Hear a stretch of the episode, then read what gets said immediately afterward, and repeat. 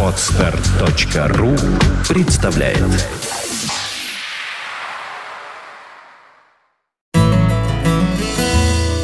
Фонтанка FM представляет уроки географии от Константина Рангса.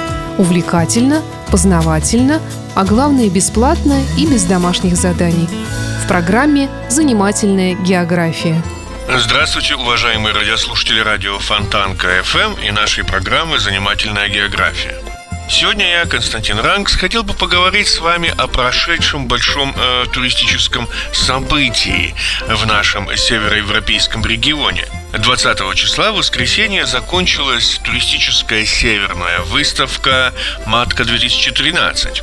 «Матка» — это по-фински путешествие. И э, смысл этой выставки, почему она называется «Северная», заключается в том, что она является своего рода таким стартовым событием во всем выставочном календаре Европы и объединяет, является самой большой в Северной Европе, и как бы объединяет тенденции именно для огромного региона, региона, начиная со Скандинавии, Финляндии, стран Балтии, э, Россия и Восточная Европа.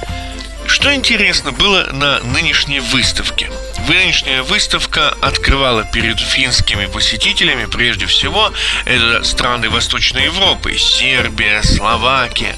Но было еще одно очень интересное внегеографическое, а как бы можно сказать, смысловое открытие новой тенденции – надо сказать, что в, в общем-то в мире действительно существует явление, если не кризиса, то ожидание кризиса. И поэтому люди уже предпочитают в массе своей не тратить большие деньги на всевозможные свои путешествия. Но уж если они собираются куда-то, то хотят получить больше удовольствий. Больше удовольствий – это в том числе и удовольствий кулинарных поэтому на этой выставке был заметный акцент на кулинарные путешествия. Действительно, кулинарная тема становится очень более и более интересной.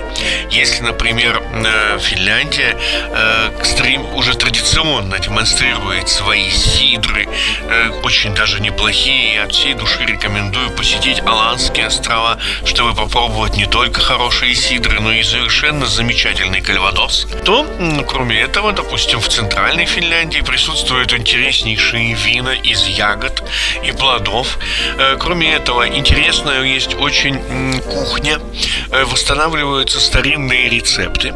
И, в принципе, для всего северного региона как раз вот этот акцент показать и не просто показать, но и как бы хорошо, вкусно накормить гостя становится очень интересным. Есть и обратная реакция. Например, финский турист уже перестал стал бояться кушать в Петербурге.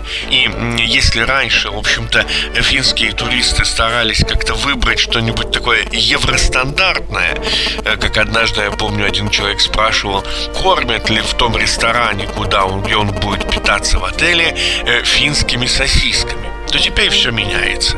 Появляется очень большой интерес к э, национальной кухне народов бывшей Российской империи. Очень большой интерес к экзотическим блюдам.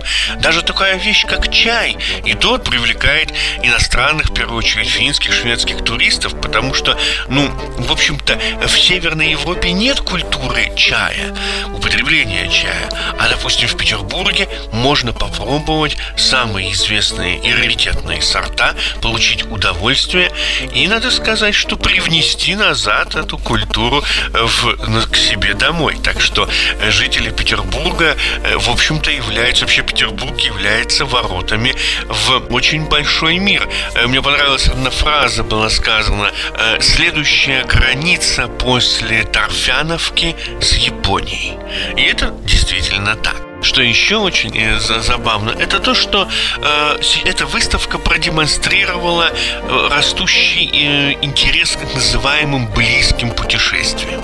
Близкое путешествие – это путешествие, которое может быть из одного конца города в другой, в буквальном смысле слова. Но это не просто поездка на один день, когда, допустим, вы выехали из своего дома где-нибудь там на юге, на юге Петербурга и отправились э, на север, в аквапарк, а потом вечером вернулись назад. Нет, это все-таки поездка.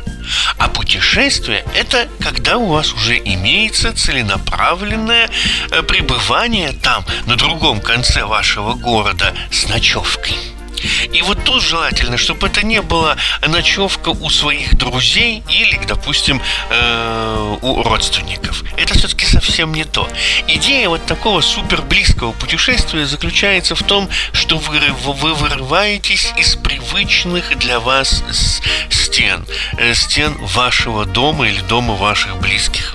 Идея заключается, которую сейчас начинают раскручивать в Европе, в том, что вы приезжаете в отель, который вообще может находиться рядом с вами, но вы живете именно в нем. У вас э, свой отдых, своя программа развлечений, у вас все свое. Вам не нужно думать о готовке, об уборке, о чем угодно. Ваша дама может, или кавалер, в свою очередь, может одеть парадный костюм, парадное платье и провести время совершенно другой обстановке. И совершенно ведь не важно, если рядом с вами прекрасный отель, прекрасный центр отдыха, где он находится, за несколько тысяч километров или всего лишь за 300-400 метров от вас. Ну, пусть будет несколько километров.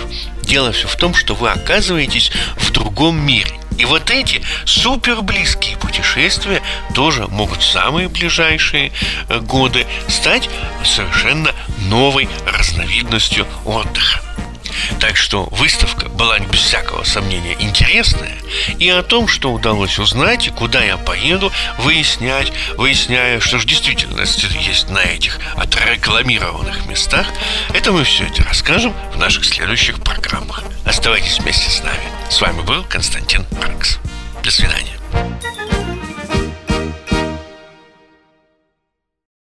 Скачать другие выпуски подкаста вы можете на podster.ru